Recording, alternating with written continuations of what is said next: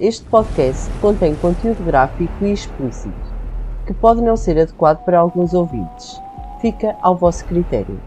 É pessoal, bem-vindos ao nosso podcast. Eu sou a Elodie. E eu sou a Inês. Somos as amigas que falam de crime, do inexplicável e do paranormal. Viagem connosco pelo desconhecido, pelo lado obscuro da mente humana. Vamos pelas ondas do mistério. Por isso, embarquem connosco nesta viagem obscura. Obscura.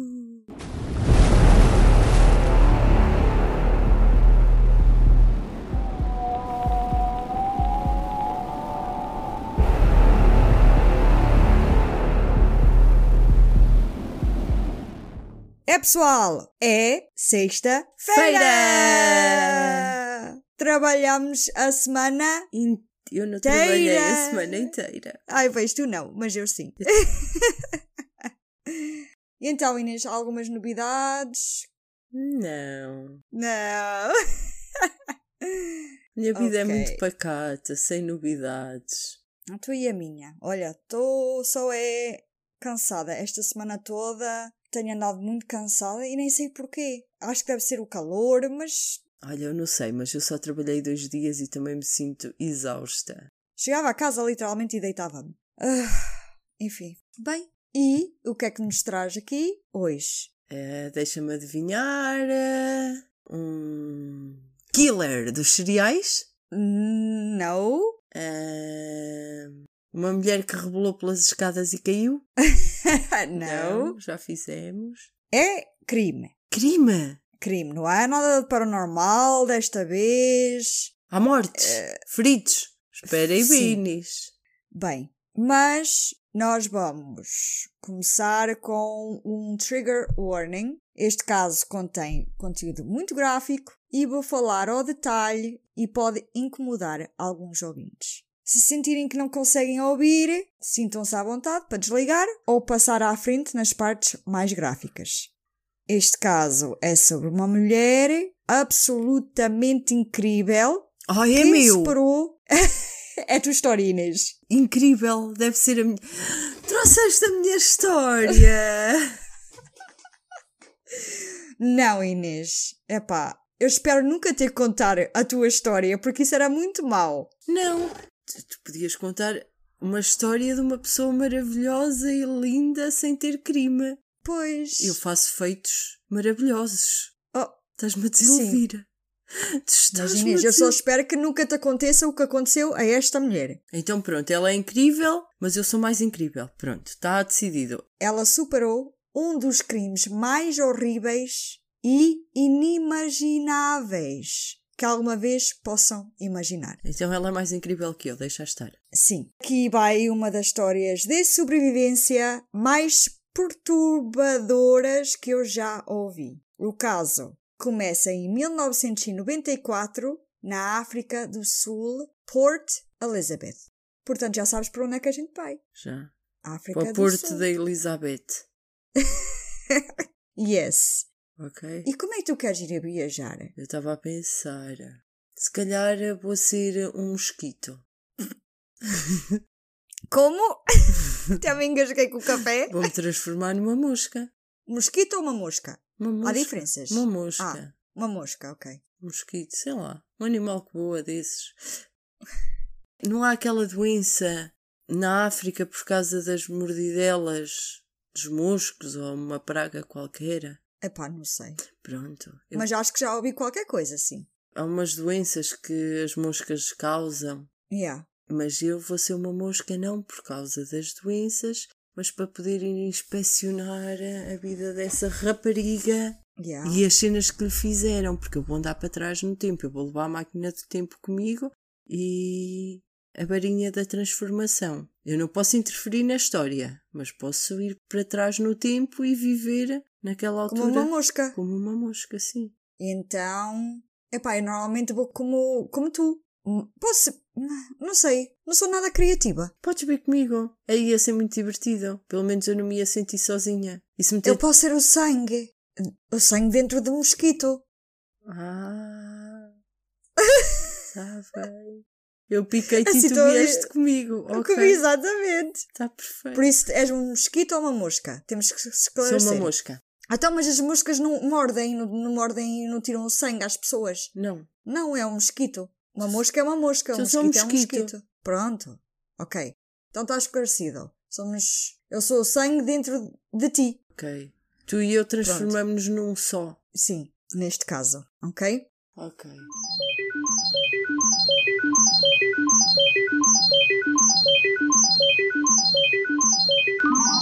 Pronto. Então vamos falar da Alison Botha.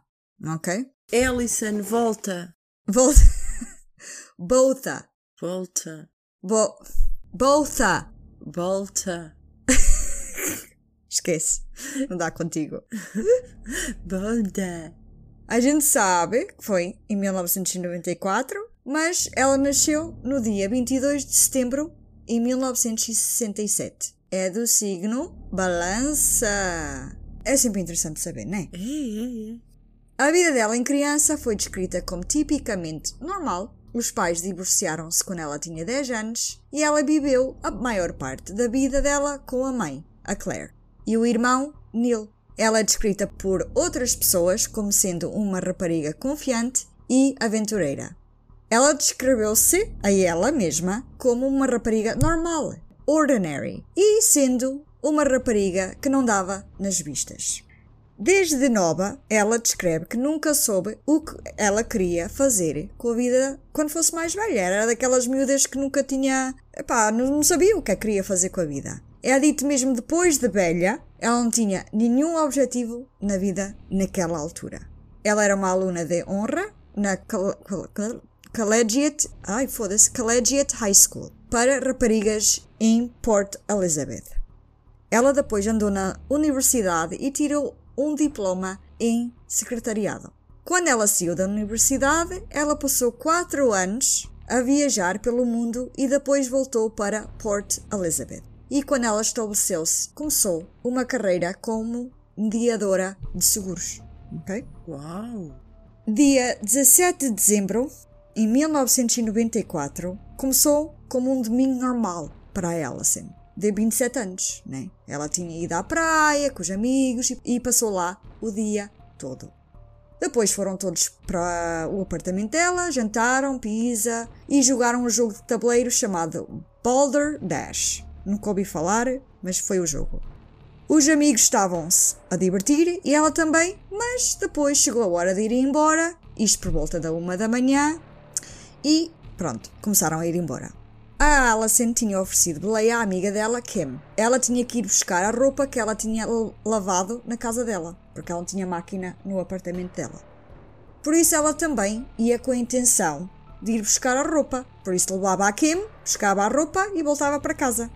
Por isso ela levou a amiga à casa e seguiu para casa com a roupa. A partir daqui, pessoal, isto vai escalar. Só para. Avisar. Exatamente. Presumiu-se que Alison tinha chegado a casa sã e salva, depois de ir buscar a roupa lavada. Mas, pessoal, esse não foi o caso. A realidade de Alison foi drasticamente diferente. O que ela passou enquanto o resto dos amigos dormiam pacificamente nas suas camas iria assombrá-los para sempre. Portanto, um rapaz de 20 anos, Tian Eilard, um estudante de tecnologia veterinária, estava de férias em Port Elizabeth com alguns dos, dos amigos dele. Ele vivia em Petrória, mas tinha ido festejar com os amigos para Port Elizabeth. Isto não ficava muito longe de onde ele já estudava. Ok. Mas estavam a fazer o caminho para casa de carro, já de madrugada, numa estrada deserta, na periferia da cidade, quando viram qualquer coisa no meio da estrada. Pararam para ir ver, porque poderia ser um animal, mas acharam muito grande para isso. Quando Tian saiu do carro e a aproximou, ele ficou perplexo e horrorizado quando apercebeu-se que aquilo não era um animal mas sim uma pessoa no meio da estrada, completamente nua. Quando ele aproximou-se mais, ele aí viu que era uma rapariga. E Isso foi muito no mesmo mal- dia? Sim. De manhã, no dia seguinte de manhã. Não, de madrugada. Ah, então De foi na- madrugada. foi- ainda Ela- foi na madrugada. Sim. Ela, ela, pronto, ela saiu à uma hora da manhã com os amigos. Entretanto, foi a amiga voltou e agora este rapaz aqui encontrou uma mulher Nua na estrada. Sim, e ela estava em muito mau estado. Estava coberta de sangue e a parte inferior da barriga foi aberto. Aberto como? Calma. O Tien não só reparou na barriga dela, mas também que tinha um corte grande no pescoço. Um dos amigos do Tien tinha um telemóvel que, by the way, era super raro, era ainda uma tecnologia ainda muito recente. Mas ainda bem que tinha. Ligaram logo para os serviços de emergência e, embora o hospital ficasse apenas 15 minutos de distância, levou 40 minutos para a ambulância chegar. A rapariga estava completamente incoerente e, obviamente, essa rapariga no meio da estrada era a Alison Botha. Só estou uma amostra daquilo que eles encontraram, ok? Agora vais começar a história a sério. Sim. A mesma rapariga que tinha ido buscar a roupa lavada à casa da amiga horas antes. Como a gente sabe, né? Uhum. Mas isto era para criar assim um bocado de sus- suspense. Estás a ver? É assim Suspense. que se diz. Suspense. Suspense. Penso. É quando tens algo pendurado. Fuck you. Fuck you too. Então, o que é que aconteceu a Alison? Desde o ponto em que ela pegou nas roupas até ao momento de ser encontrada no meio da estrada. Né? É isso que tu estás já ali em pulgas para saber. É assim, a Alison, sim, chegou a casa. Mas quando ela chegou, ela reparou que o estacionamento dela, na estrada dela, já estava ocupado. Portanto, ela andou mais adiante na estrada e encontrou um estacionamento. Não era ideal, porque não ficava mesmo à frente da casa dela. Mas que remédio tinha ela? Quando ela olhou para o lado e estendeu-se para ir buscar o cesto da roupa lavada, ela sentiu uma rajada de ar quente e de seguida uma coisa fria no pescoço. Quando Alison virou a cabeça devagar, viu um homem estranho, magro, alto e tinha cabelo loiro com uma faca na mão. Ela, sem tempo para reagir, ouviu o homem a dizer: Move over, or I'll kill you. Mexe ou eu mato-te. Basicamente foi isto. Alison, mais tarde, disse: I could remember it as if it was yesterday. Eu lembro-me disto como se fosse ontem. Ela, assustada, mas ainda em choque, fez o que ele mandou. Passou para o banco de passageiro e ele arrancou com o carro, com ela lá dentro. Ele de seguida disse-lhe que só precisava do carro dela por uma hora e que não queria magoar. Ele, passado alguns, minu- alguns minutos, identificou-se por Clinton. E enquanto ele tentava meter conversa, a Alison estava completamente congelada e sem saber o que fazer. Ele começou a fazer perguntas e estava sempre a dizer que não iria fazer-lhe mal. Ele perguntou o nome dela e ela disse que era Susana. Ela não disse o nome dela. Ele pergunta se ela tinha namorado e ela disse que sim, mas não tinha. E que ele estava à espera dela em casa. Claro, isso era só para ver se ela deixava. se ele deixava ir. Sim, mas sim. não adiantou de nada, né? Ele continuou a andar e fazer small talk. Conversa. Ela começou a sentir-se um pouco mais segura depois de conversar um pouco. Ela depois começou a pensar que talvez Clinton só precisa- precisasse mesmo do carro, né? Ok. Ela pensou que ele não estava a ser mau ou agressivo.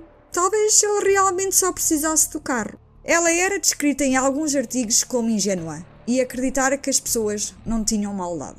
Ela era assim desse género de pessoa. Então, ela, na ideia dela, provavelmente ele não queria fazer mal. Mas esse feeling passou-lhe rápido quando ele encostou o carro e ficou lá parado em silêncio.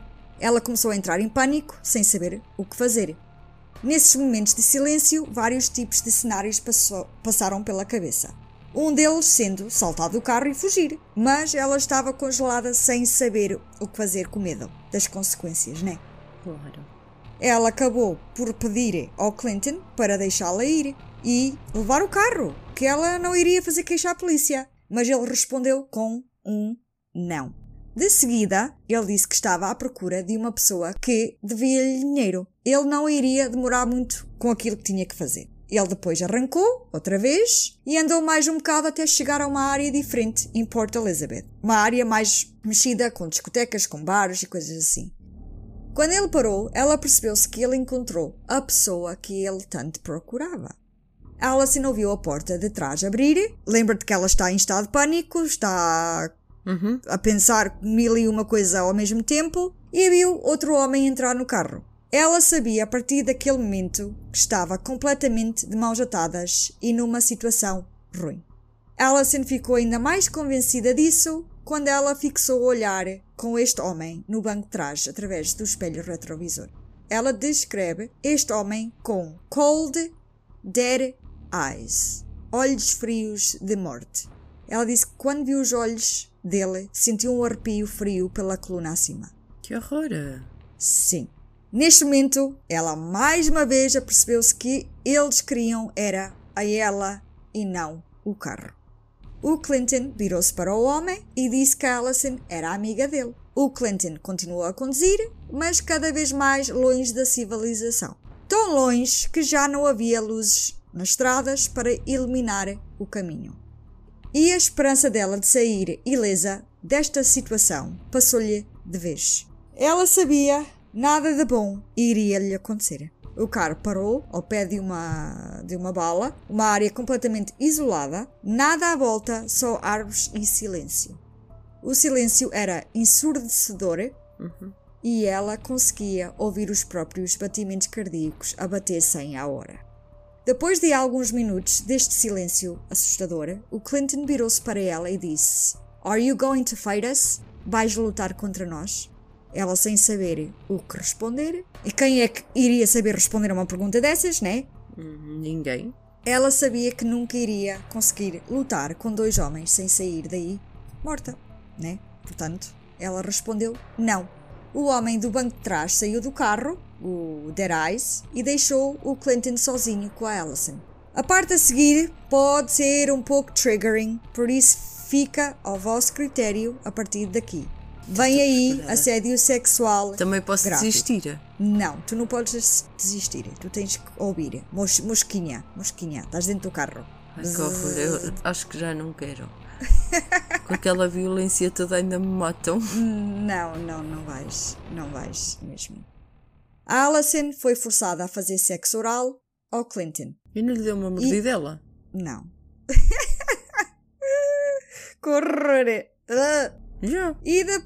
era o que ele merecia, né? Yeah. Mas certeza que eh, isso não lhe ia passar pela cabeça num momento desses. E depois ele fez o mesmo a ela. Então imagina. Durante isso tudo, o Clinton falava para ela dizendo coisas como o teu namorado faz isto a ti, como eu, gostas, e you have the nicest taste of Fanny. Tens o melhor gosto de rabo. Coisas desse género. Enquanto ele estava a fazer essas coisas. Ela também disse que ele mordia-lhe as mamas, mas ela referiu a love bites, mordidas de amor. Uhum. Portanto, não eram mordidelas Com mesmo- violência. Yeah. E pronto, e ele dizia coisas desse género o tempo todo que estava lá a fazer essas coisas. Depois, de seguida, violou-a dentro do carro. Ela disse que o corpo dela respondeu ao sexo, que para ela foi a traição final. Ela hoje sabe que isso foi uma, um mecanismo de proteção, De defesa. mas sim. defesa, sim, mas sentiu na altura enojada com ela própria. Estás a ver? Uhum. Logo depois o amigo chamou por ele, mas quando chamou por ele, ela percebeu-se que não foi pelo nome de Clinton, foi por Franz, ok? Ela aí viu que ele mentiu-lhe e de seguida o Clinton chamou pelo amigo Thunes e a partir deste ponto ela sabia o nome dos dois. Por isso o Clinton é Franz e o Dead Eyes é o Thunes. O Clinton Friends. Friends não tem nada. Yeah. o Franz virou-se para o amigo e perguntou: Do you want to have sex with the lovely lady? Queres fazer sexo com a mulher adorável? O Franz referiu a Alison como mulher adorável. Que é estranho, né? Não sei, é estranho estar a chamá-la por mulher adorável. Acabou violá-la. Epá, não sei se é estranho, se é normal, não faço a Não, mínima não ideia. é. Não, E eu- não quero sim. saber. Eu não quero saber. Mas o Tunes respondeu com palavras obscenas. Obscenas. Obscenas. Eu vou dizer obscenas. Diz como tu quiseres. Não gosto. Obscenas. Mas é assim Pronto. que se diz. Tá bem. Obscenas. Ouvintes, eu vou dizer obscenas porque eu quero. Ah, tá bem. Tu Isto é uma discussão muito grande entre mim e Inês já há semanas. Porque eu achava que era obscenas. E a Inês dizia que era obscenas. Obscenas. Obscenas. obscenas. E eu achava que estava certa, mas afinal não. A Inês é que está certa, claro. então é. Olha, Ai, diz, como tu, diz como tu dizes, eu percebo, os ouvintes percebem, é ok. Ok, obscenas. Então ele respondeu com palavras obscenas, né? E disse: No, I want to fuck the bitch. Eu quero foder a cadela. Isto é literalmente, porque bitch pode ser a puta, whatever. Mas bitch, como tu sabes, é cadela, se formos. À letra. À letra. Agora o Franz ficou chateado pela maneira que o Tunes falou para ela. E isto confundiu a Alison, né? O Franz disse ao Tunes que ele não podia falar dessa forma a Alison. O homem que acabou de violar a Alison não deixou o amigo tratá-la por cadela. Vá, temos que, ver aí uma coisa. Aparentemente não foi uma violação, porque o corpo dela respondeu. Então ele achou que não a estava a violar, que ela estava. Ah, ok. Tu não estás a ver as coisas pelo lado do, do, do amigo. Sim. Do Friends. Ok. Por isso okay. ele achou que foi. Ok, olha, não tinha pensado nisso, mas pronto. Sim, era por isso que ele achava que ela estava. Hum. Ele disse. Foi consensual. Ele, yeah, ele depois disse-lhe: ela é uma lady e ele tinha que falar para ela de uma forma apropriada para ela. Por isso não podia chamá-la cadela. Uhum. Ele parecia que estava a protegê-la de lado assim, uma forma assim marada e estranha, mas tua lógica faz sentido. Quando é que as lógica lógicas faz não fazem Exatamente. sentido? O Tunes, a seguir, tenta violá-la. Também. Mas passado alguns minutos de não conseguir, you know, levantar, ah, o, o blow, blow pop. Blow pop, ele, desist, ele desistiu. Oh! Oh! Tão... Que coisa tão engraçada! o Tunes chama pelo Friends e o Friends vira-se para ela e disse do género: Eu sei se eu deixar de ir que vais contar à polícia. A Alison diz que não, ela não ia contar nada à polícia para deixá-la ir, né? Uhum. Que ela não queria que os pais soubessem daquilo ficavam ou ficariam magoados com a situação e ela não, não queria contar aos pais nem queria contar a ninguém. E o Friends virou-se e disse: I don't believe you. Eu não acredito. Virou-se para o Dead Eyes, o Tunes, e pergunta: What should we do? O que é que deveríamos fazer? E ele responde: We should kill her. Temos que a matar obrigam a Alison a tirar toda a roupa que ela tinha vestida e tirar também as joias. Ficam com as joias e de seguida o Tunes começa a sufocar, tipo, a estrangulá-la. A Alison não se lembra muito do que veio a seguir, ela só recorda que os homens começaram a sufocá-la à vez e arrastaram-na para fora do carro. Ela, a este ponto, lembra-se de tudo a ficar preto e fica inconsciente. Ela veio a ela quando começou a sentir os homens a esfaqueá-la na área pública. What? E o abdômen. Yeah, não é o abdômen, é abdômen. e. Uh, uh, whatever, fuck it. E isto foi à vez. Era uma facada um, uma facada outro? Yeah. Facadas uns atrás dos outros. E que faca é que eles usaram? I don't know. A faca que o outro estava a apontar a. Ah, ok. No início a Alison. Ela depois não se lembra muito mais, ou quanto tempo isso durou, porque ela caiu inconsciente novamente. Então e a facada do pescoço? Calma, vamos por etapas, tu já sabes como é que eu sou. Mas quando ela veio assim, outra vez, porque imagina, ela deve cair inconsciente. Yeah, e, depois, depois volta, yeah. e depois fica inconsciente. uh, eles já estavam a acabar e a ir embora, mas aperceberam-se que a perna dela mexeu-se, deu tipo um esticão, um tique. E aí viram que ela ainda estava viva. Portanto, voltaram para trás. Coitada. Yeah. E desta vez começaram a cortar a garganta. O Tunes começou e o Friends acabou.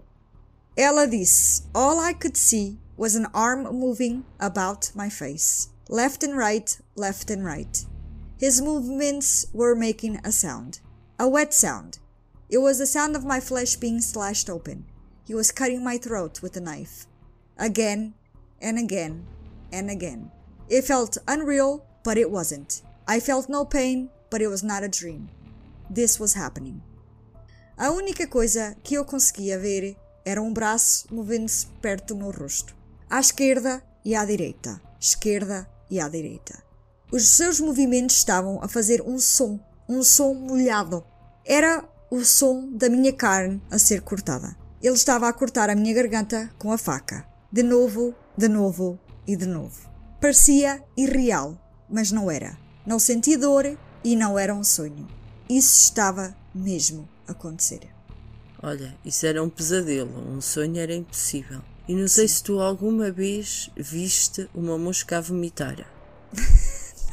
Foi, Não, foi o que não. aconteceu agora. Já, cagar é. Normalmente eles quando apoisam-se, eles largam sempre a, um- a merdinha deles, não sei como é que se chama. Mas nunca vi uma mosca a vomitar. Foi o que aconteceu agora. Até vomitaste-me a mim também. Não, não, não, tu és sangue. Mas- Ah, ok. Ainda estou lá dentro. Yeah. Ok. É que eu não queria ficar ali. Não, não, não. Eu levo-te comigo. Tá bem. Alison também disse que ela não sentiu nada porque ela estava num estado de sonho. Tipo, não estava completamente nela. Não sei se estou assim a fazer entender. Tipo, Estás, estás, estás. estou. Mas ela sabia que não podia se mexer. Podia ser se ela fingisse que estava morta, eles daí paravam. Eles, quando acabaram e começaram a ir para o carro, ela ainda conseguiu ouvir os dois a falar. E um disse: Do you think she's dead? Achas que ela está morta? E o outro respondeu com: No one can survive that. Ninguém conseguiria sobreviver a isso. Depois de admirar aquilo A que obra. fizeram, Uhum. E, aparentemente satisfeitos por tê-la matado, Franz e Tunes entraram no carro e atiraram a roupa dela pela janela e arrancaram daí para fora. Mas mal sabiam eles que Alison ainda respirava. A Alison, sozinha, deitada em cima da terra, areia e vidros partidos, apercebeu-se que podia morrer em qualquer minuto e decidiu que tinha que ajudar as autoridades ao menos apanhar os gajos que lhe fizeram isso. Era o que ela mais queria antes de morrer, para serem apanhados, para nunca mais fazerem isso a mais ninguém. Ela lá conseguiu mexer o braço e com o dedo escreveu o nome deles na areia ao lado dela. Franz e Thunes. E por baixo escreveu I love you mom. Amo-te, mãe. Ai, tão linda. Yeah. Linda e triste, né? Porque É, mas ela é f- f- Sim, ela já estava. Ok, ao menos vão saber Quem é que me fez isto? quem é que me fez isto e vou deixar uma mensagem à minha mãe, né? Ela depois descreve o som horrível da respiração dela e depois ela descreve que saiu do corpo dela e ficou a olhar para o corpo que estava no chão. Ela sabia. horrorosa. Yeah. Ela sabia que era ela. Até arrepiaste.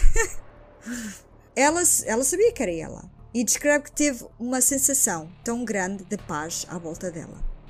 O barulho horripilante da respiração dela parou e era silêncio total. Mal ela saiu do corpo dela. Uhum. De- Descreve que a tentação era mesmo muita de deixar-se ir. Mas algo dizia a ela para ficar. Ela disse no momento que ela decidiu ficar, na altura que ela, ok, eu, eu não vou, eu vou ficar. Ela viu uma luz bué brilhante e começou a ouvir novamente esse horrível som da respiração dela. E acorda com o frio do chão. Ela abre os olhos e apercebe-se que a luz que ela viu quando ela entrou outra vez no corpo dela Era a luz do carro. Era, exatamente, era a luz dos faróis de um carro a passar à distância. Estás a perceber? Aham. Ela aí percebeu, ok, não, não estou assim tão longe da estrada, porque ele viu agora um carro a passar. Aí ela pensou, se ela conseguisse chegar à estrada, alguém poderia ajudá-la. Ela tenta levantar-se, mas sente um calor a vir do da área da, da barriga e das pernas. Ela sabia que tinha sido esfaqueada Esfaqueada. Mas não se tinha percebido a extensão dos, dos ferimentos. Quando ela palpou essa área, ela sentiu o quanto a coisa era grave. Ela, para já só, conseguia ouvir a respiração dela. Não era um respirar normal, atenção. Era mais como um gurgulejar Gurgur. pela garganta. Sim. Tipo quando tu lavas os dentes e estás a ver aquele som que a gente faz. Yeah. Só com água. Sim. Neste caso era sangue. E então, isto é assim. Ah, eu vi um documentário sobre a Alison, que foi uma ouvinte. ah, Olá, Patrícia! Que conseguiu encontrar, que eu procurei em todo lado, e não consegui. E ela então mandou-me um link e finalmente consegui ver o, o documentário. E ela neste documentário, ela fala muito na respiração dela, que era a única coisa que ela no momento conseguia ouvir e que lhe atrofiava. É que de tudo, todos os ferimentos, ela fala mais é na, no barulho da, da respiração dela. Ok. Devia ser mesmo horrível. Sim. E este documentário é. Epá, é bom. Eu, eu gostei. E obrigada, Patrícia. Depois ela aos poucos começou a palpar e a palpar e viu que os intestinos dela estavam completamente completamente fora do corpo Que nojo. e no meio das pernas dela. Acho que a mosca já vomitou outra vez. É Lili. Vais-me obrigar a Pá, ouvir não tenho isto. culpa. Não tenho culpa. Eu avisei. Eu avisei logo no início. E disseste que eu não, que eu não podia desistir. Não, não podes. Tu não podes. Então Os anda. ouvintes sim. Continua lá. Então tinha os intestinos no meio das pernas e. Pernas, sim. Isto era aquela tal coisa quente e molhada que ela tinha sentido no início. Consegues, não consegues imaginar, pois não? Nem quero. Nha. Segue. Fora do teu corpo. Segue, segue. Ela entra um bocado em pânico e continua a ouvir aquele barulho do, res- do respirar dela. Que ela na cabeça dela sabia que não era normal. Era a única coisa que ela ouvia enquanto pensava o que é que ela iria fazer a seguir. Alison depois lembra-se das roupas que atiraram do Carmo. Ai, do Carmo. Desculpa, mas tu é cada gafe. Atiraram do Carmo! Não há hipótese contigo. A Alison depois lembra-se das roupas que atiraram do carro e estica-se e consegue agarrar na camisola de ganga. Ela lentamente consegue recolher as entranhas e começa a colocá-las dentro E que coragem. yeah, do corpo dela, no que, naquela área do corte. Uhum. Isto é de loucos mesmo. É, é de loucos. É só o que eu tenho para dizer. Ela depois põe a camisola nessa área para assegurar E não tinha sangue? Tinha. Então imagina, a perder sangue, intestinos fora, como é que ela ainda está Biba. viva? Aham, aham. E, no- e isto é só o início. A outra caiu Ah. das escadas e morreu. Uhum. E morreu logo. Esta foi esfaqueada aí. Grande mulher. Uhum. Pronto, é mais incrível que eu. Ganhou. Yeah, ganhou, pois. Eu disse logo. Ahm, então ela teve que manter a, a mão na camisola para tudo ficar no sítio, ok? E conseguiu-se arrastar até à estrada. Ah, não vou dizer. Isto para ver se ela conseguia chegar à estrada. ela nisto decidiu que não iria morrer. Decidiu, não vou morrer. Mas se ela continuasse lá deitada, que ela acabava morrer. por morrer. Porque a probabilidade de ser encontrada na, na- naquele sítio, ainda com vida, era quase impossível. Ela reúne todas as suas forças e puxa os joelhos para o peito. Rola para as costas e, enquanto isso tudo, mantinha a mão ainda na camisola, a segurar tudo no sítio. Ela então começa a rastejar, assim para trás, estás a ver? Uhum. com o braço sempre. Depois de fazer isto uns minutos, ela começa a perceber-se que não estava a chegar a lado nenhum. Assim. O progresso era muito lento para continuar e ela queria sair daí com a vida dela, né? Com cada puxão que ela estava a fazer, perdia as forças e começou a desmaiar novamente.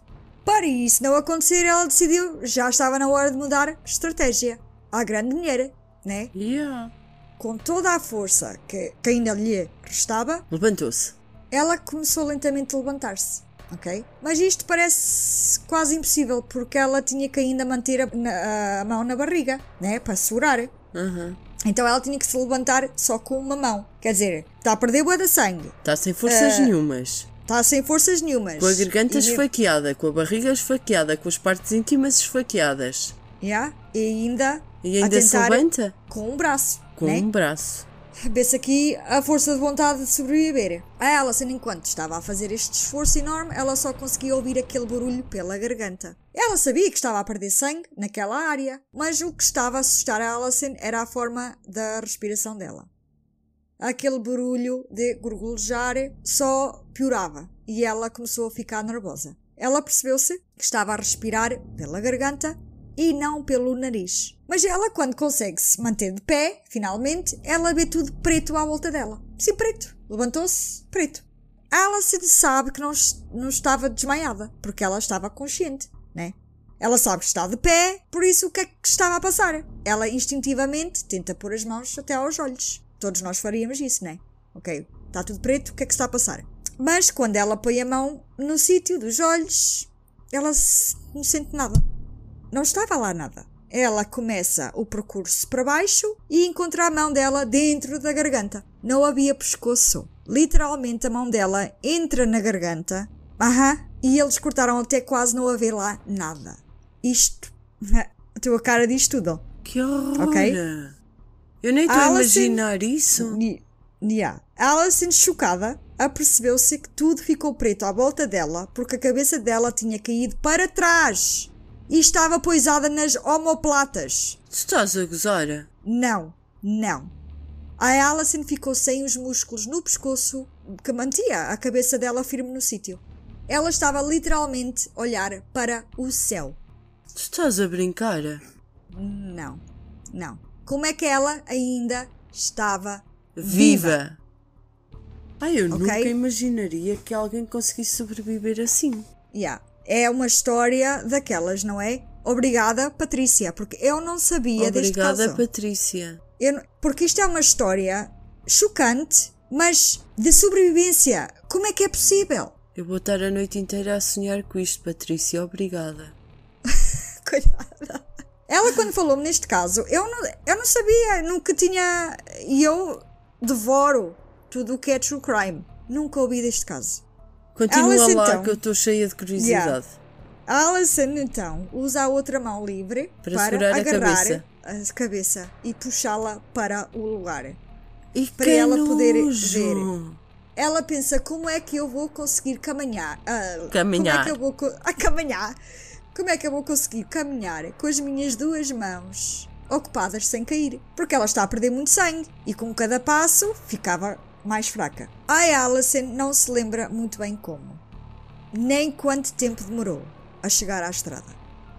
Disse que não recorda bem, mas quando veio a ela, apercebeu-se que já tinha chegado à estrada. E estava em pé ou deitada? Estava em pé. Eu digo-te, algo divino estava com ela, porque eu não sei como é que foi possível Ela sobreviver. dela. Yeah. E chegar à estrada, a caminhar, é caminhar, é. Yeah, Uma acho, lutadora sem eu acho dúvida. que ela deve ser uma gata, sete vidas. Yeah. Coitada. O que ela se lembra é quando veio a ela e viu a estrada, ela imediatamente caiu no meio. Ela aí perdeu todas as forças e já não conseguia mais. Enquanto Alison estava deitada na estrada, um carro milagrosamente aparece. Mas a esperança que Alison sentiu foi imediatamente esmagada pelo medo. Isso porque o carro podia ser o Franz e o Thunes a voltar. Ela pensou: Oh meu Deus, será que eu cometi um erro? Será uma má decisão ficar assim no meio da estrada? Nisto o carro para e ninguém sai. Passado alguns segundos, o carro arrancou com uma velocidade louca. A Alison, em algumas entrevistas que ouvi, disse que compreendeu o porquê de alguém não ir ajudar.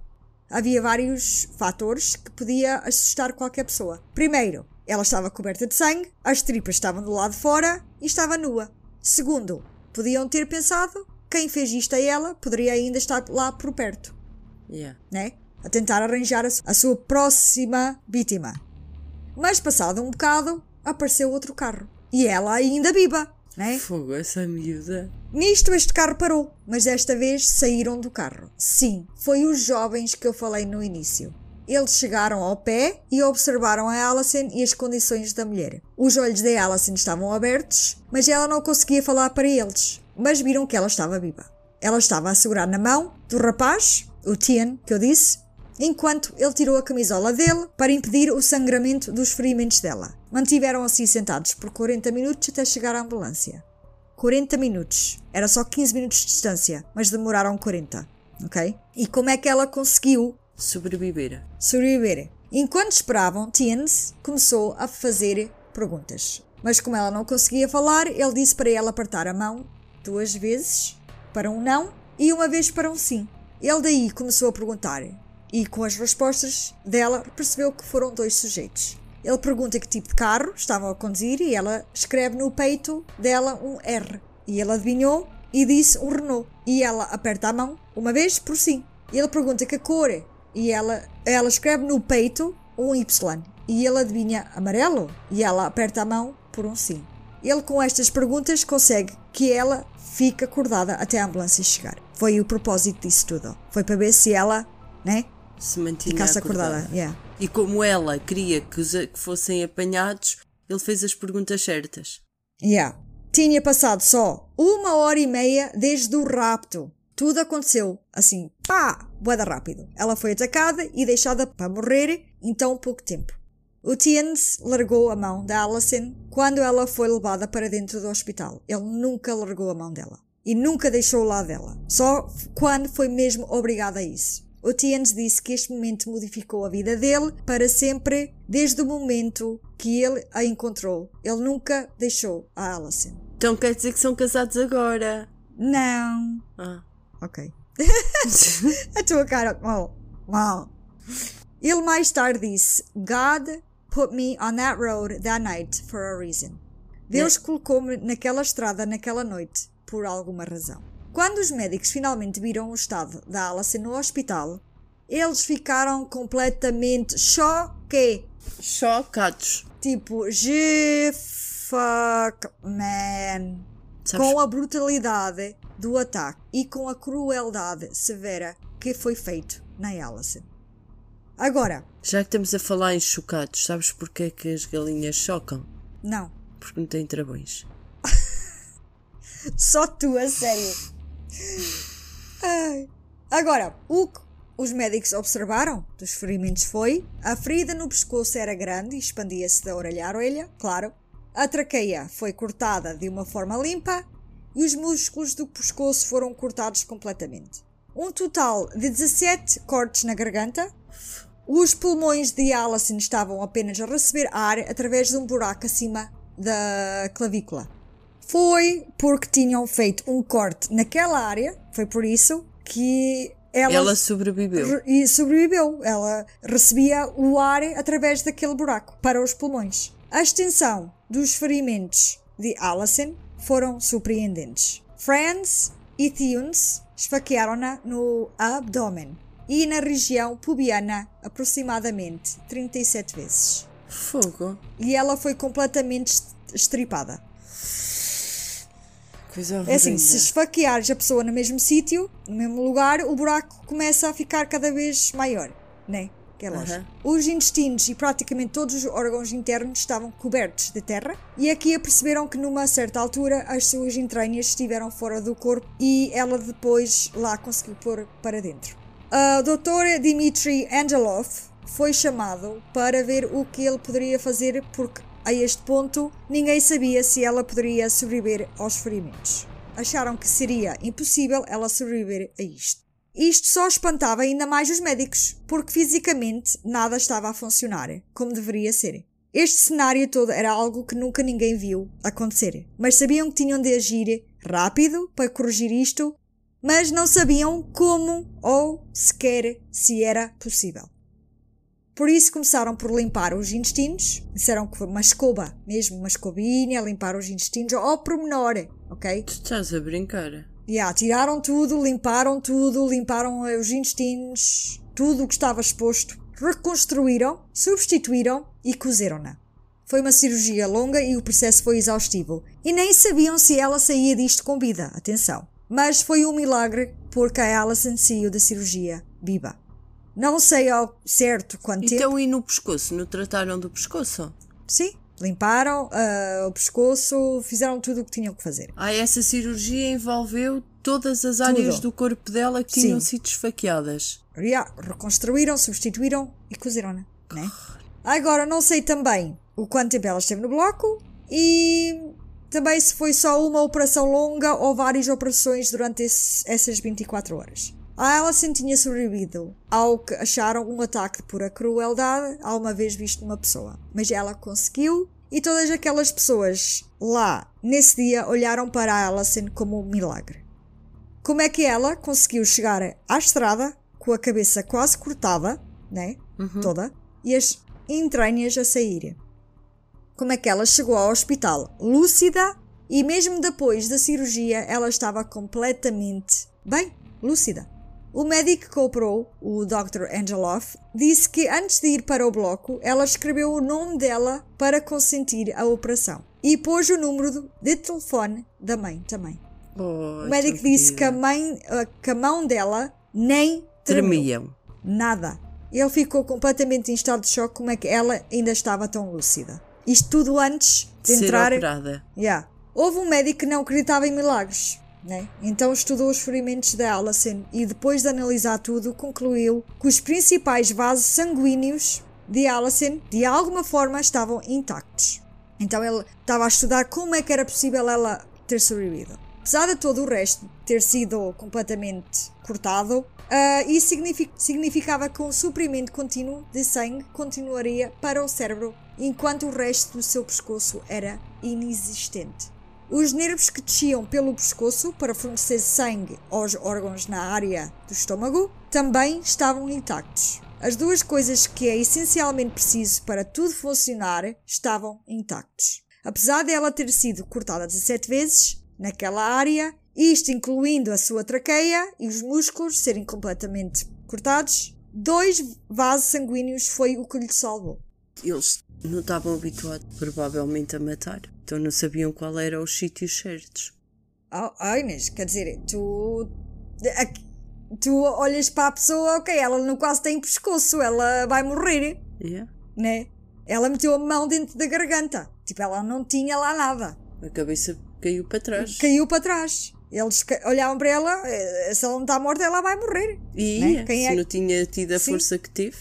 E cada facada que ela tinha no peito não atingiu o coração, nem os pulmões. E na barriga, o corte por baixo do umbigo, o tal corte por onde saiu os intestinos, né, Uhum. milagrosamente, não a infeccionou, depois de ter sido arrastado pela areia e vidro. Ainda por mais, ela meteu isso lá dentro, assim, tudo sujo. Porque só isso já dava para ela morrer se apanhasse uma infecção naquela área. Nem uma in- infecção ela teve e bastava uma para morrer. Ela tinha vários cortes à volta dessa maior, mas nenhum desses cortes foram profundos o suficiente para perfurar os órgãos internos. Mas o médico concluiu o estado do útero e parte pública era tanta que ela não iria conseguir ter filhos. O médico concluiu que, apesar dos ferimentos terem sido dolorosos e brutais, não foram devastadores. Ela foi esfaqueada e cortada em todos os sítios corretos. O médico acabou por dizer que isto foi o milagre que aconteceu no caso dela.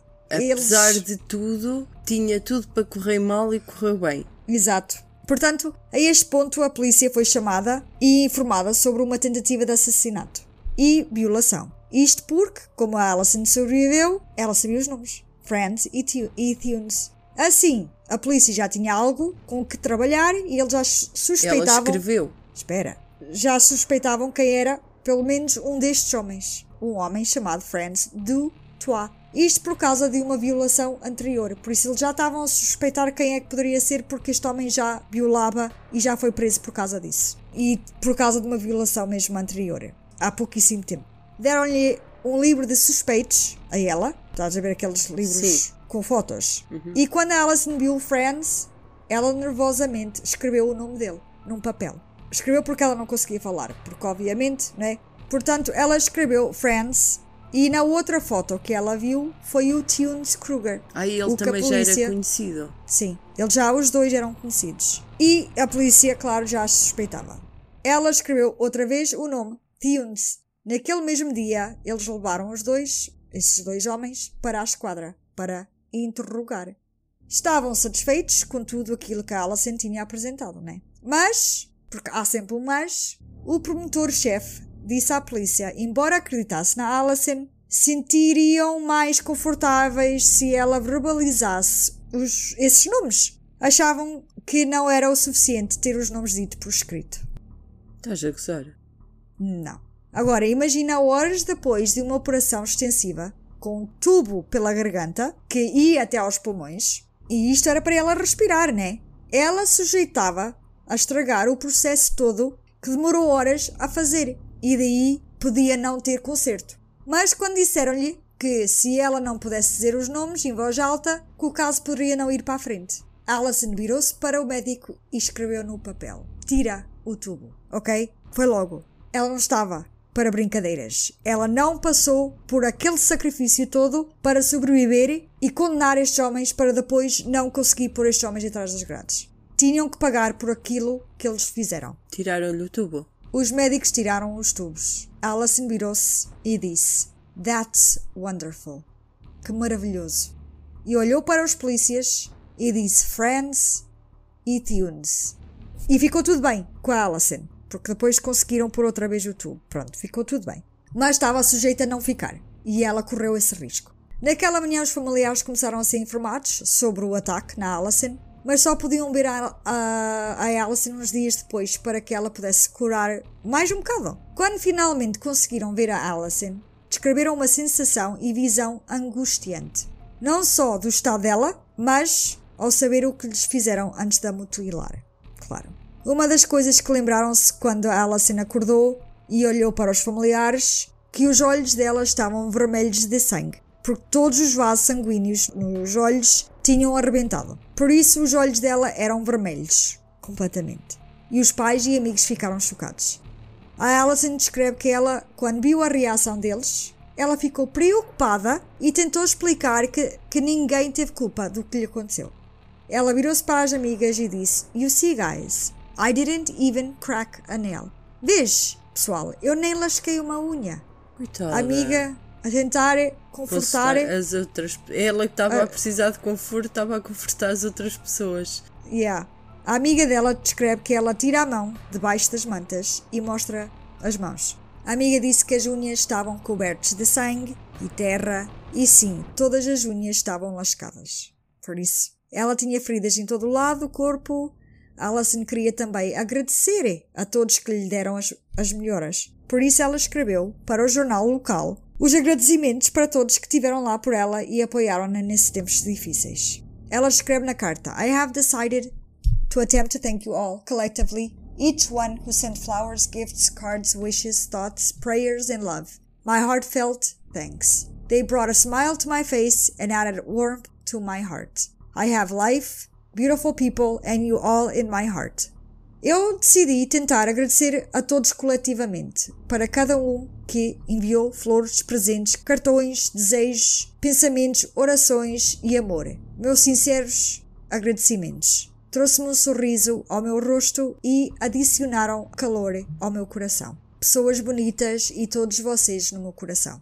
A Alison, no fundo, sabia o que lhe aconteceu. Não seria ultrapassado tão facilmente. Ela sabia que tinha anos de recuperação e um longo processo em tribunal para conseguir enfrentar. Uma sobrevivente sabe que isso iria ser uma batalha constante e sem fim.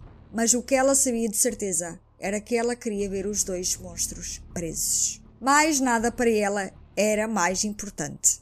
Para a Alison, o que lhe custou muito mais foi a recuperação. Ela tinha tido muitas dores físicas e até aos dias de hoje ela ainda sente as dores nessas áreas. A Alison lembra-se de ter que documentar os seus ferimentos enquanto estavam a curar. E significava que ela tinha que ir ao hospital, tirar roupa enquanto pessoas olhavam e analisavam as feridas dela. E isto era constante. Ela tinha que voltar sempre e fazer o mesmo processo para pessoas diferentes. Isso ela descreve foi o que mais traumatizou-a. Mais porque era constantemente ela a reviver esse pesadelo e não só doía fisicamente, mas também mentalmente. Porque ela estava cheia de pontos e cicatrizes. E a maioria do, do dano foi na zona pública, por isso, para ela era difícil estar sempre a tirar a roupa e mostrar essa área aos estranhos. Sim, eram médicos e, e aos polícias, mas ela sentia-se que era um projeto e não um ser humano. Uh, um side note: enquanto estavam a atacar a Alison, ok? Isto é só uma coisa à parte. Ela ouviu eles a comentar, entre os dois, que isto era propositadamente o ataque nessa zona, a, a área pubiana, estás a ver? Pública. Antes do ataque à Alison, duas outras mulheres foram atacadas por Friends e Tunes, como eu disse. E eles tinham ameaçado estas duas. Se elas fossem à polícia, eles procuravam-nas e matavam-nas. Mas estas duas mulheres, mesmo assim, foram à polícia e denunciaram a violação. Elas estavam logicamente assustadas, mas foram na mesma. Uma delas, que eu penso que foi a segunda, estava grávida. Violaram uma grávida. Que horror! Uh, portanto, foi propositadamente, foi propositadamente porque, como estas duas foram à polícia e eles disseram para ela não ir, eles pensaram, ok, desta vez vamos ter que matá-la. Porque as outras duas foram à polícia. E foram daí que eles estavam no livro e no radar dos polícias.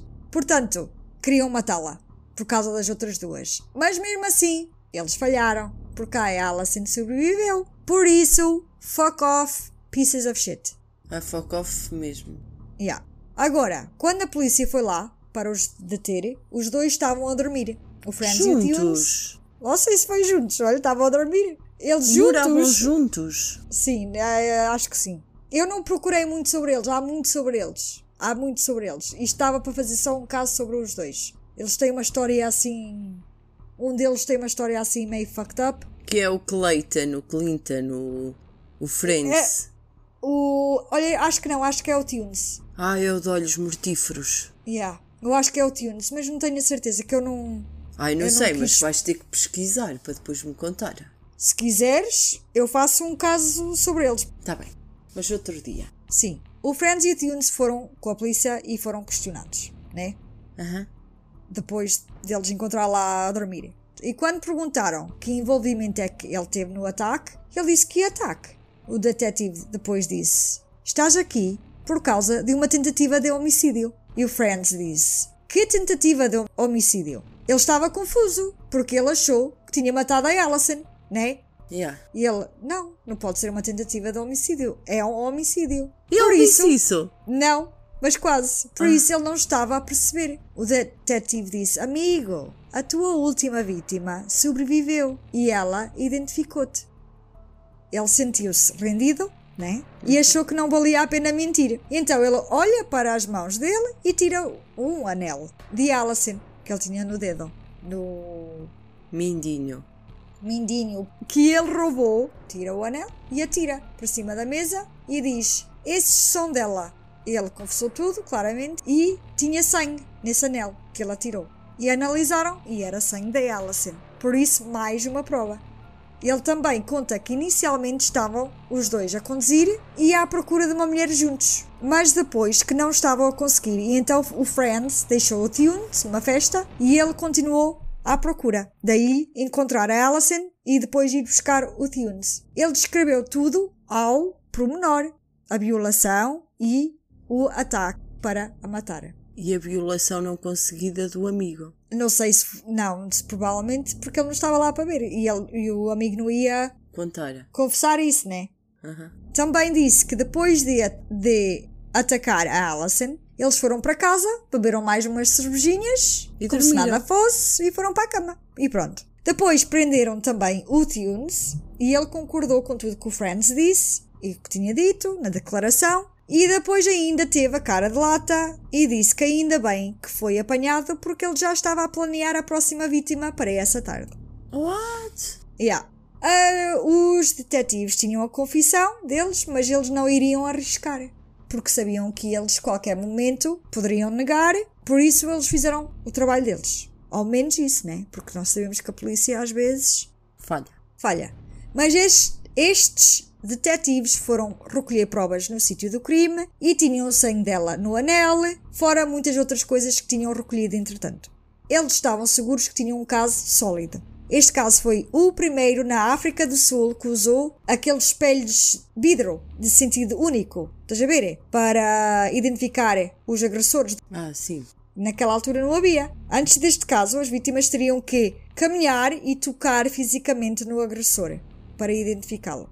É crazy de pensar, né? Porque hoje em dia a vítima não vê ou O agressor não vê a vê a vítima. vítima. Portanto, desde essa altura nunca voltaram às maneiras antigas de o fazer, por causa de Alison. Mas mesmo sendo atrás de um vidro de um sentido único, né? A Alison descreve que sentia-se na mesma petrificada por ter que olhar para esses dois novamente.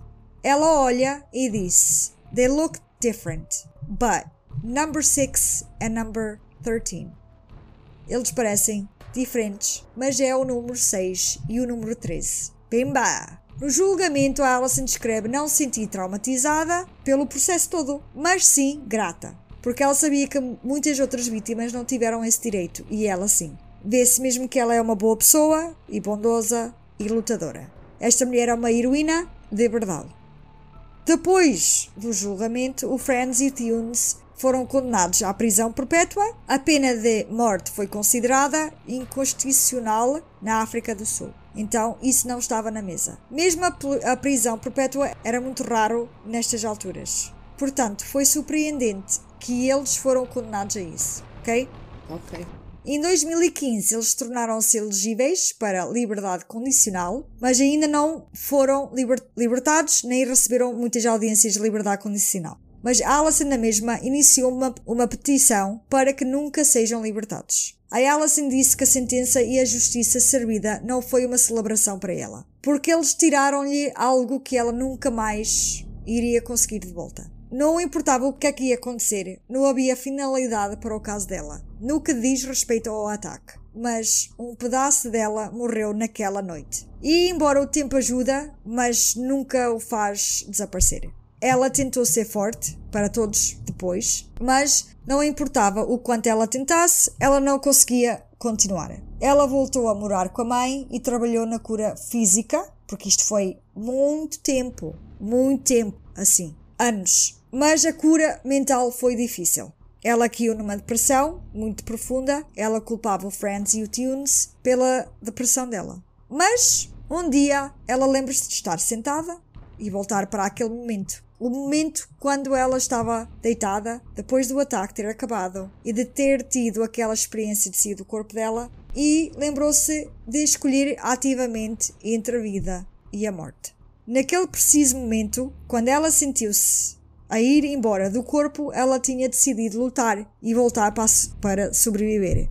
A Alison viu se ela continuasse assim, ela estava a permitir que Friends e Tunes a continuassem a magoar. Continuava aos poucos a tirar a vida dela, eles, e ela assim não estava a escolher viver, como naquele infeliz dia. Foi nessa altura que Alison recebeu o primeiro convite para contar a história dela à frente de um público num evento. A Alison estava nervosa, mas ela especialmente não queria era desapontar ninguém. Por isso ela concordou em fazer. Ela estava hesitante, mas achava que era isso que as pessoas queriam dela. Ela saiu da zona de conforto dela e foi. Falou sobre tudo que lhe aconteceu e, surpreendentemente, falar desse dia fez com que ela sentisse bem. E nunca mais parou de falar sobre tudo até os dias de hoje. Ela disse que a história dela deu-lhe um propósito, uma direção e cura fez com que ela começasse a curar todos os traumas que eles lhes deixaram. O Friends do Toit, desde então, pediu a Alison uma carta de perdão por escrito e também que ela pagasse a ele uma porcentagem do lucro que ela What? teve yeah, com a venda dos livros e as palestras dela. Ele diz: O sucesso dela é tudo por causa do que eu lhe fiz. Este gajo é nojento. Yeah. O Tian Aylard, o rapaz que salvou a vida a Alison, à conta disso, tornou-se um médico depois de descobrir a Alison nessa noite. Ele diz que a Alison era uma luz porque ela ainda assim conseguiu ter dois lindos meninos. A Alison conseguiu engravidar e ter dois filhos depois dos médicos dizerem que nunca iria ter filhos. Mais um milagre da parte dela. O Tian, o tal que segurou na mão, enquanto ela lutou para sobreviver naquela noite, foi o médico assistente para o nascimento do seu segundo filho. Ai, que giro! Yeah. E até hoje são amigos. Uh, ela diz que lidar com o seu trauma deu um sonho para a jovem Alison, que não tinha. Lidar com o seu trauma e ser mãe é toda a riqueza que ela precisava nesta vida. A Alison, em 1995, ganhou um prémio da prestigious Rotarian Paul Harris Award por coragem além da normalidade e um prémio de mulher de coragem de uma revista chamada Femina.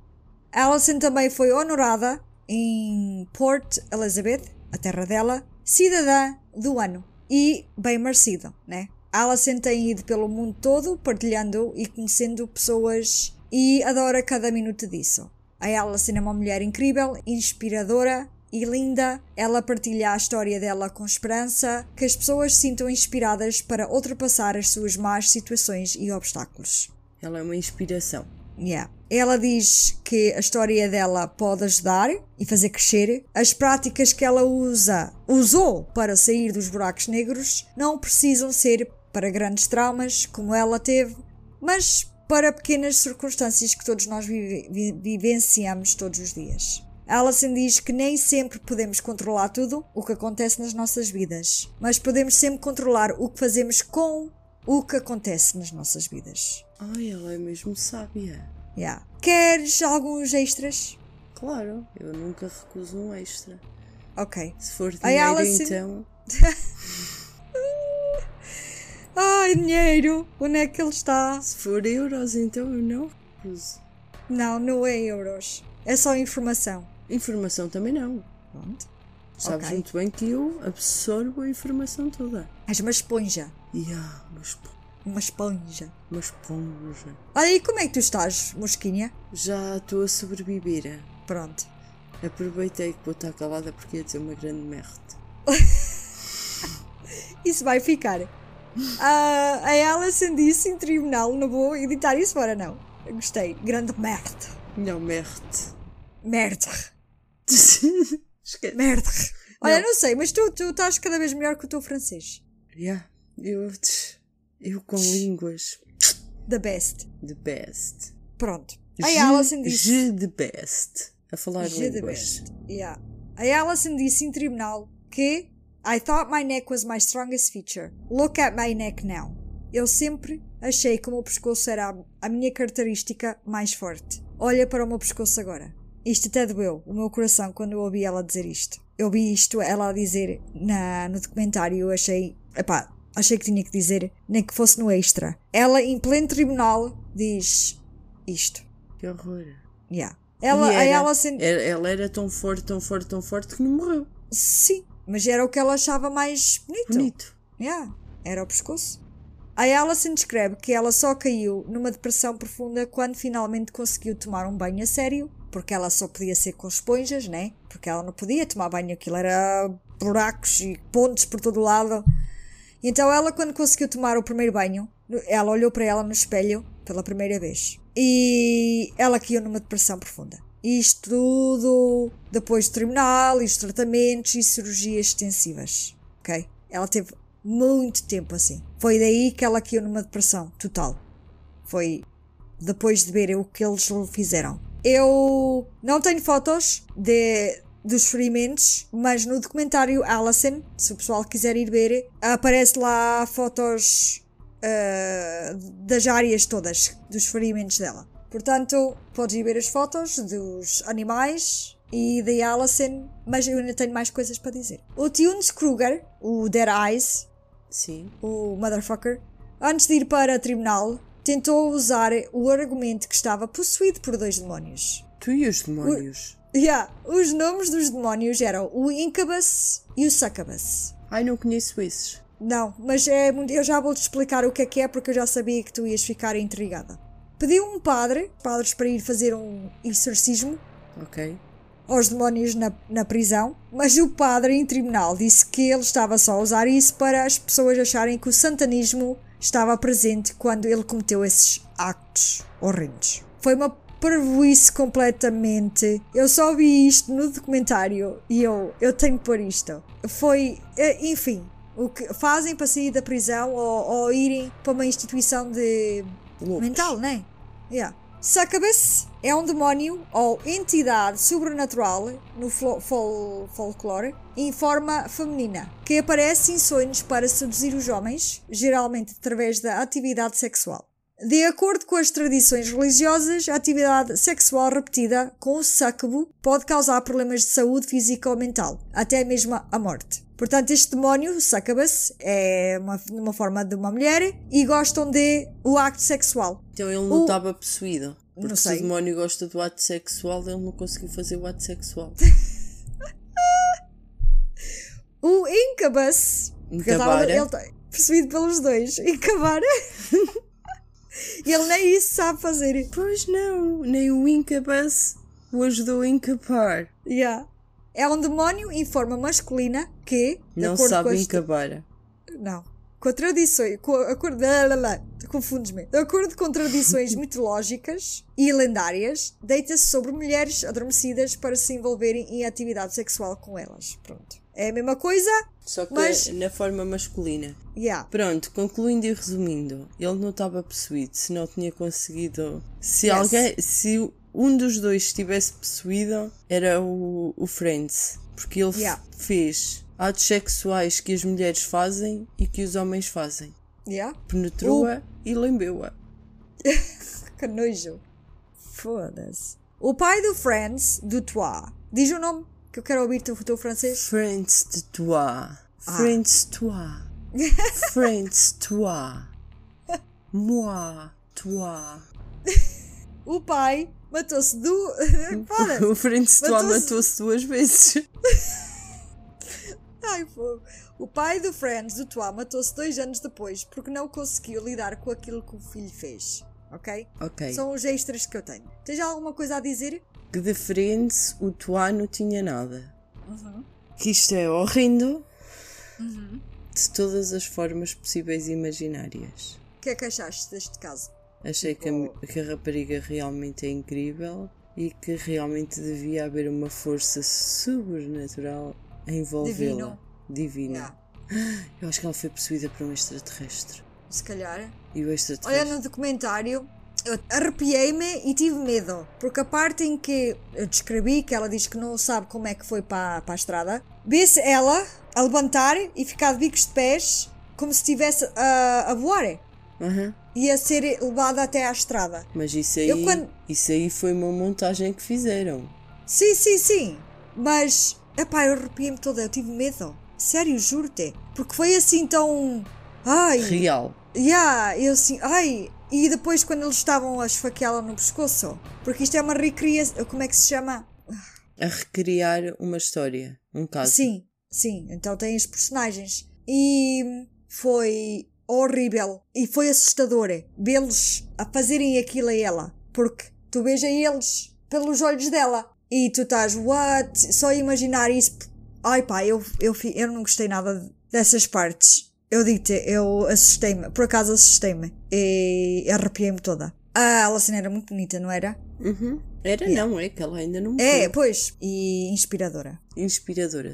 Ela costuma dizer, e para isto é para acabar, ela costuma dizer nas palestras dela o seguinte: There are no extraordinary people, only ordinary people, who do extraordinary things with what they've been given. Não existem pessoas extraordinárias, apenas pessoas comuns que fazem coisas extraordinárias com o que lhes foi dado. Esta história toda é inspiradora, a Alison é uma mulher incrível e esta história merece ser contada. Claro que merece, sem dúvida nenhuma. Vitória e Vitória, Acabou-se a história. Para lim pim pim, a história chegou ao fim. yay! E vamos para o nosso Outro. outro.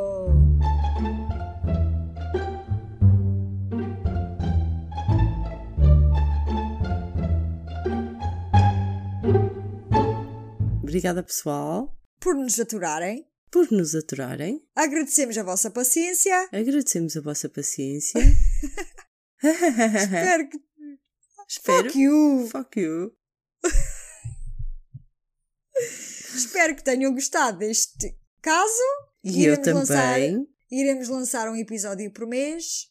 Fique connosco para o próximo. Se tiverem histórias para contar do paranormal ou casos que queiram que nós discutimos aqui, mandem para o nosso e-mail viagensobscuras.gmail.com e deixem um comentário pessoal nas nossas redes sociais sobre este episódio. Temos Instagram, Twitter e Facebook. Podem também enviar mensagens que nós lemos e respondemos. Exatamente. E partilhem este podcast com os vossos amigos. Word to mouth ajuda sempre. Sigam-nos no Spotify, sininho, tudo, tudo e mais alguma coisa. Muitos gostos nos nossos episódios. Sim. Se gostarem, se não gostarem também. Nós queremos é comentários e o vosso feedback. E sugestões. Exatamente. Opiniões, preferências, tópicos, tudo. Bem, viajantes, fiquem conosco. Até à próxima viagem, pelo obscuro. Guru. Stay safe and sweet dreams. Bye bye. Spend all your time waiting for that second chance, for a break that would make it okay. There's always some reason to feel not good enough, but it's hard at the end of the day. I need some distraction or a beautiful release. Memories seep through my veins. Let me be empty and weightless, and maybe we'll find some peace tonight.